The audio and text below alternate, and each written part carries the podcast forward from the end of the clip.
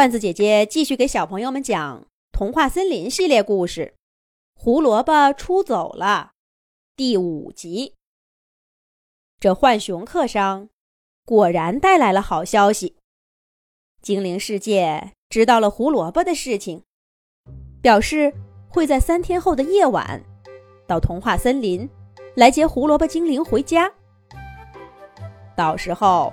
将会有魔力强大的巨型胡萝卜精灵来接他们，而精灵世界的大门也会在童话森林和牛牛草原之间的一块空地上打开，胡萝卜精灵们可以自由的进入。狮子兔听了浣熊客商的话，高兴的说道：“太好了，我这就通知童话森林所有的动物。”到时候啊，一块儿来送胡萝卜精灵回家去。浣熊客商赶忙拦住他说：“使不得，使不得呀！这精灵世界的大门只能对精灵们打开。你们不但不能护送，而且那天晚上绝不能有任何动物在童话森林活动。”否则，这精灵魔法就会失灵，胡萝卜们就再也回不了家了。狮子兔，这件事儿事关重大，咱们可不能前功尽弃呀。浣熊客商说的很郑重，狮子兔由不得点了点头。但是，他马上又想到了另一个问题。对了。您不是说这些胡萝卜精灵已经丧失了灵性，无法活动吗？怎么又能自己走去精灵之门呢？浣熊客商怔了一下，马上回答道：“呃，所以说嘛，这是精灵世界费了大力气才做到的，在童话森林世界开一扇门。”又有巨型胡萝卜们护送，你的这些胡萝卜呀，就能用最后的一点灵性走过去。这机会仅此一次，千万不能失败。切记，当天晚上一定不能有任何动物在外面活动。我先走了。狮子兔愣愣的送别了浣熊客商。他总觉得哪里不对劲儿，却又说不上来。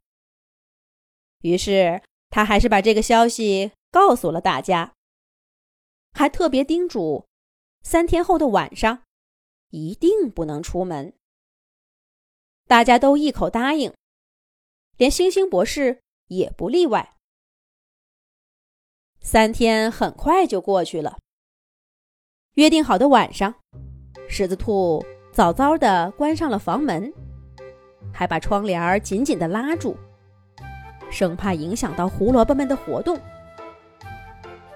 整个童话森林都静悄悄的，没有任何一位居民走出家门，就仿佛这里是一座空城。过了一阵子，几个巨大的胡萝卜样的黑影出现在了狮子兔的胡萝卜园。他们还拉着一辆大车，可是看起来十分警觉。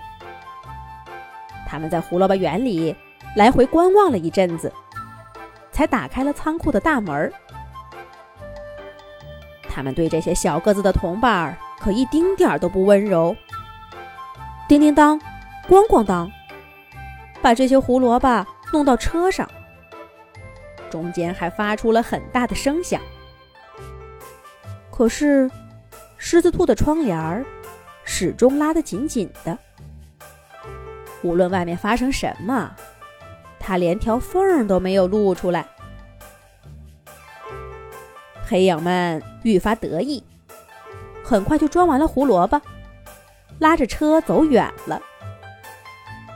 没过多久，他们就离开了童话森林，看着前方空荡荡的路。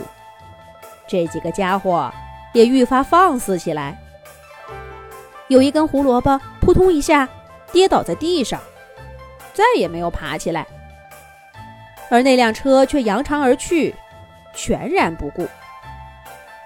紧接着，所有的胡萝卜都倒下了，被陆陆续续的丢在地上。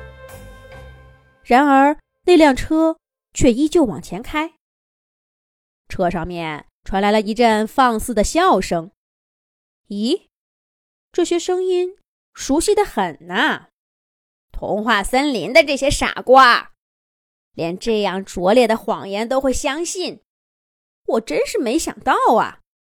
我总担心哪里有破绽，被他们识破呢。这是浣熊课上的声音。我不是早就说了吗？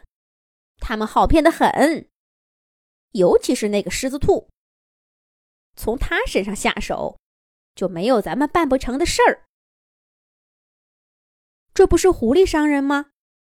他什么时候回来的？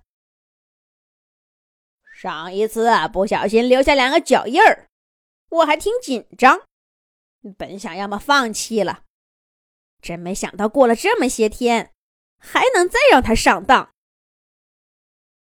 这一位是金太郎。原来呀，他们是个团伙，还有了新成员加入。这车子在说笑之间，离童话森林越来越远了。